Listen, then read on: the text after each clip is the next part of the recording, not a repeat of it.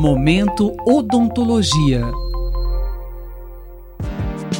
Estar insatisfeito com um sorriso pode ser algo mais comum do que parece. Os motivos podem ser por nenhuma causa específica ou por várias.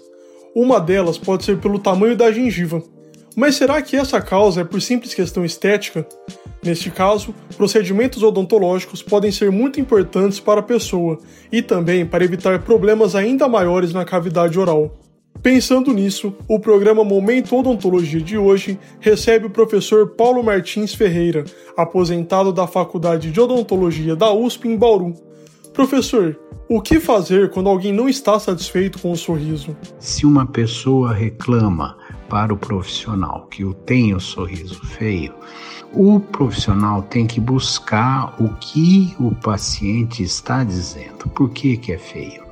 Porque nós temos duas situações: a situação esquelética e uma situação onde é puramente mesmo a questão gengival, tecido mole. Esquelética quando envolve a parte óssea.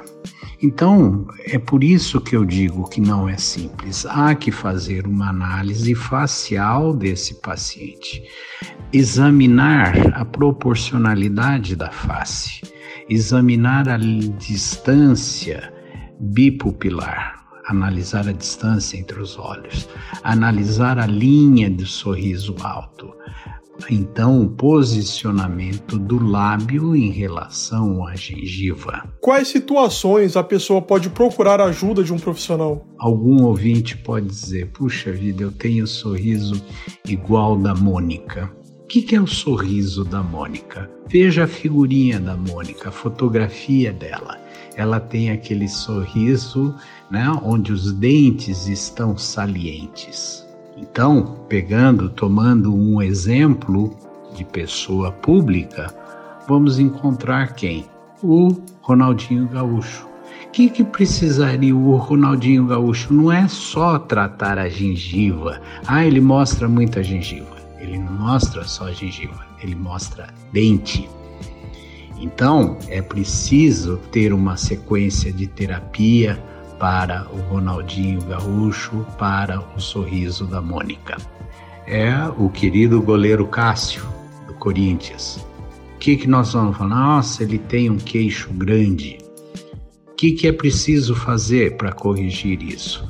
É, é um tratamento complexo. Precisa fazer seccionamento, fratura da mandíbula, fratura da maxila, reposicionar esses fragmentos cirurgicamente e então esperar a cicatrização desse tecido ósseo para então numa sequência assim numa fase posterior tratar o sorriso. Como é o tratamento? é um tratamento multidisciplinar. Por que, que é multidisciplinar? Porque envolve não somente o dentista fazendo a coroa, fazendo a resina, mas envolve o ortodontista colocando o aparelho, envolve o médico, né? que é o anestesista e outros especialistas. E não se esqueçam que também que nessa situação desse reposicionamento ósseo, importante é cuidar da respiração do paciente. Veja como é complexo o tratamento de um sorriso gengivoso, e vamos dizer assim, e com um problema esquelético. O que acontece se for tratada somente a gengiva? E se eu mexer somente com a gengiva? Não vamos ter resultado, porque na análise do sorriso, quando nós medimos os incisivos centrais, eles vão ter em média um comprimento de 9 a 11 milímetros. Se o paciente tem 11 milímetros já de tamanho de dente, se eu simplesmente tirar a gengiva, o que vai acontecer? Vai ficar mais longo. O dente vai ficar mais longo. Então, por isso que é importante, então, ter essa visão cirúrgica. Então aí envolve internação, né, em hospital, cuidados outros importantes, né, quando nós fazemos uma cirurgia qualquer hospitalar. Quando existe indicação para uma correção? Se esse paciente sorri, o cirurgião dentista vai lá, ele sabe dessa medida, 11 a 9 milímetros de comprimento, ele vê que o paciente tem um sorriso e a coroa desse dente é 9 é, é 8 milímetros, é 7 milímetros, 6 milímetros. O que significa? Significa que a gengiva está recobrindo esse dente.